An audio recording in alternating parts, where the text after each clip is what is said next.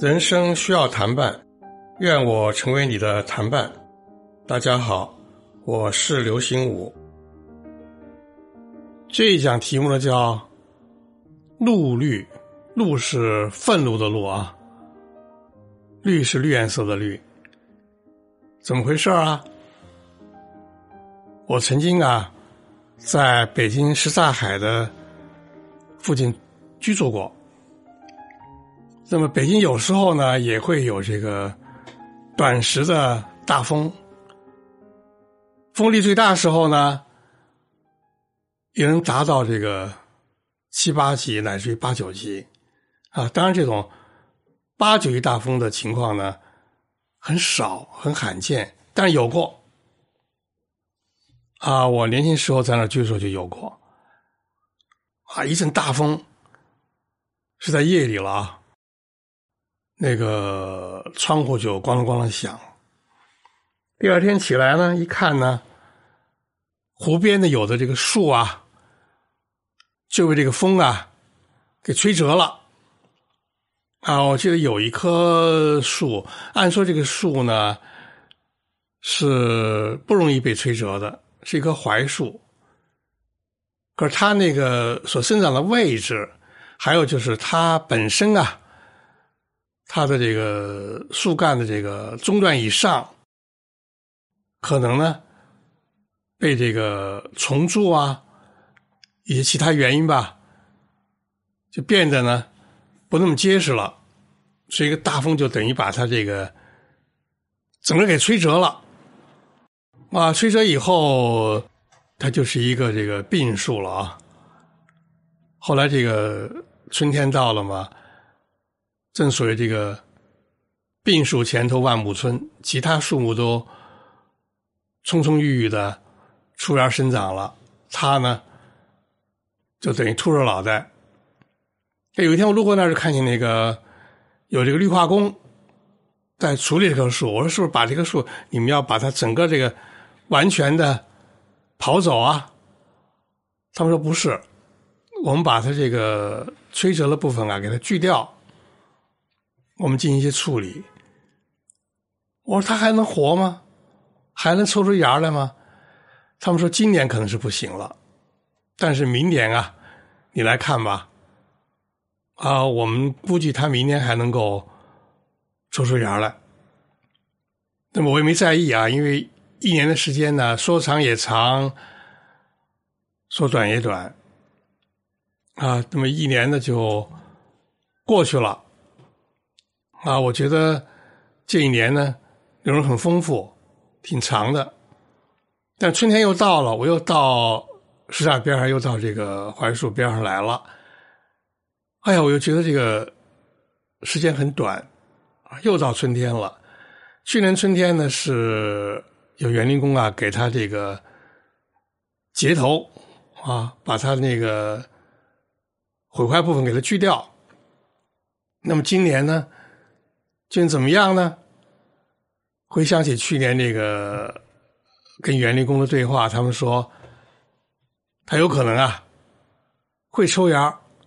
我一看呢，从那个去年绿化工给他锯掉的啊那个树干上呢，果然穿出了这个，还不是绿芽，干就是绿枝子。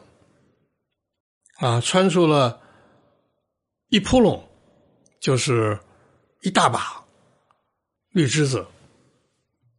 那个绿颜色呀，看了心惊，跟周围那些树的那个绿颜色都不一样，跟原来这棵槐树的那个它的那个绿枝绿叶也不一样。啊，那个绿啊，只能叫做露绿，就是。逼了一年了，被风吹坏以后啊，它都快死了，但是它顽强的生存啊。春天又到了，啊，我这个抽枝长叶儿啊，就等于是这个愤怒状态的绿报复性的绿啊！你大风你不让我这个生存，我现在呢活给你看。哎呀，这个绿的简直是醉人。然后我就围着这个树啊观察了好久，心里啊就好感动。啊，这个树啊给我们啊提供了一个榜样。遭到灾难、遭到打击、遭到挫折以后，不灰心、不自弃，继续我的全部生命力。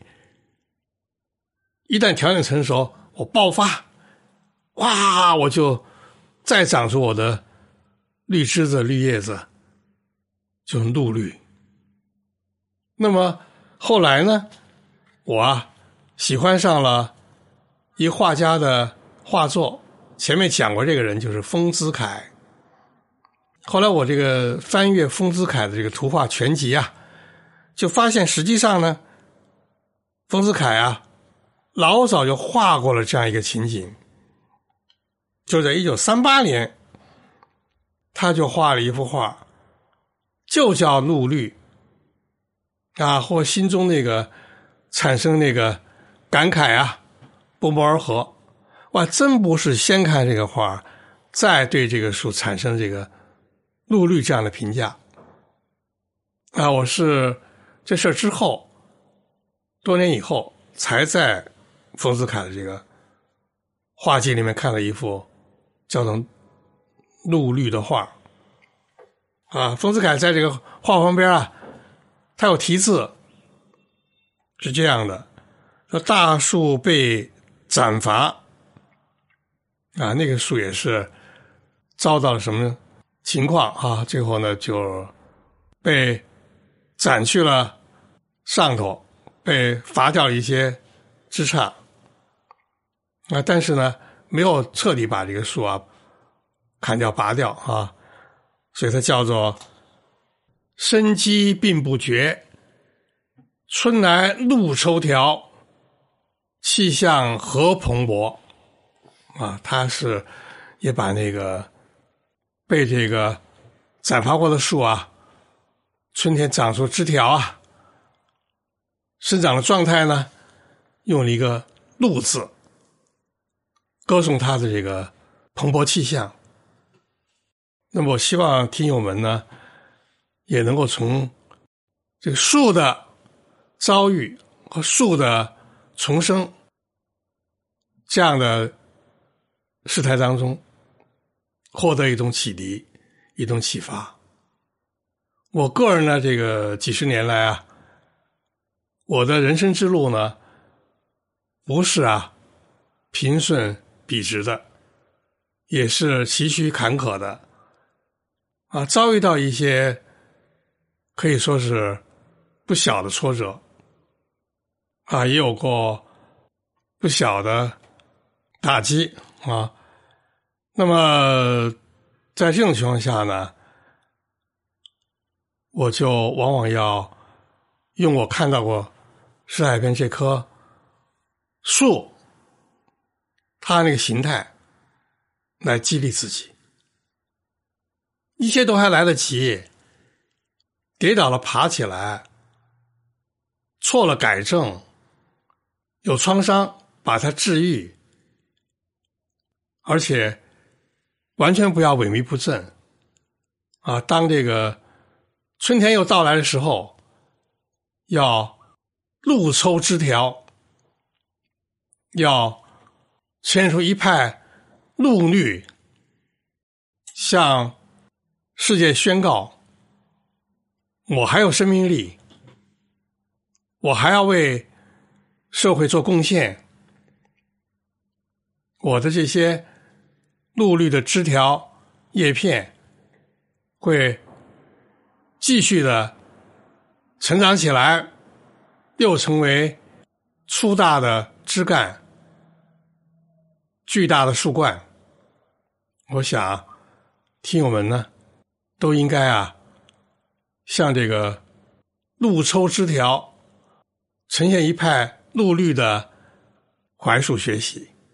如果有机会的话呢，无妨啊，去寻找福斯凯先生留下那幅画作，啊，那就更直观，对你来说呢，更有这个视觉和心灵的冲击力了，让我们在遭遇到坎坷以后，都能够奋发起来，重新焕发出我们的蓬勃的生命力吧。